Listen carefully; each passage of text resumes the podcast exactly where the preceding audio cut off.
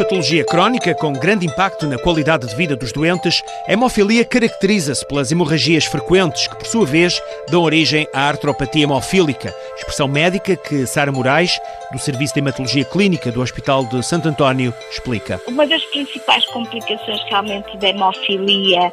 é o que nós chamamos de artropatia hemofílica, que se deve à repetição da hemorragia eh, ao longo do tempo numa mesma articulação o que pode levar a uma lesão progressiva daquela mesma uh, articulação e que por vezes é irreversível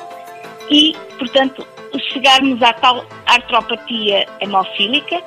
que se associa, no fundo, com uma grande rigidez articular e dor crónica na articulação e que pode ser muito incapacitante porque limita a mobilidade e muitas vezes provoca atrofia muscular. Sendo uma doença do sangue, a hemofilia acaba por se transformar também num problema musculoesquelético, havendo necessidade de cuidados ortopédicos e fisiatras. A médica que coordena o Centro de Coagulopatias Congénitas do Centro Hospitalário Universitário do Porto, Sara Moraes, conta também que os tratamentos estão cada vez mais eficazes, sobretudo as terapêuticas de prevenção. Ainda assim, é preciso ter atenção aos inibidores, quando o corpo não reconhece os fatores de coagulação administrados para resolver a hemofilia. 10 a 15% dos doentes, nos casos de hemofilia mais grave, revelam a presença de inibidores que anulam ou complicam os tratamentos. Porque a presença desses inibidores vai complicar o tratamento porque as hemorragias deixam de responder ao tratamento convencional